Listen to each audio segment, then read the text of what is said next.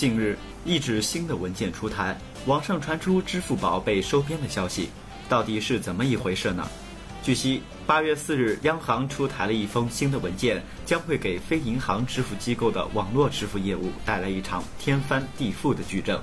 据了解，央行正式宣布，截止到二零一八年六月三十日之前，类似于支付宝、财付通、微信支付等第三方支付公司受理的涉及银行账户的网络支付业务，都必须通过网联支付平台处理。此前传得沸沸扬扬的网络版银联终于落地了。七月二十八日，中国银行清算总中心、财付通支付科技有限公司、支付宝中国网络科技有限公司以及银联商务股份有限公司等四十五家机构签署了网联清算有限公司设立协议书，拟共同出资成立网络清算有限公司。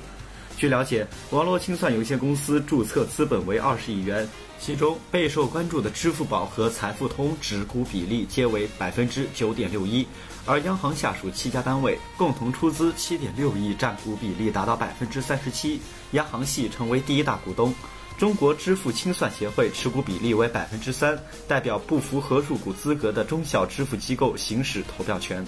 伴随着该文件政策的正式落地，意味着过去第三方支付直连的时代将结束。此前，在直连模式下，第三方支付机构可以和银行单独协商，因此像阿里巴巴和腾讯这样的行业巨头，因为有雄厚的资本作为议价筹码，往往可以获得更低的费率和更好的条件。而往年出现这样，意味着改变这一局面，或许会开启线上支付市场新格局。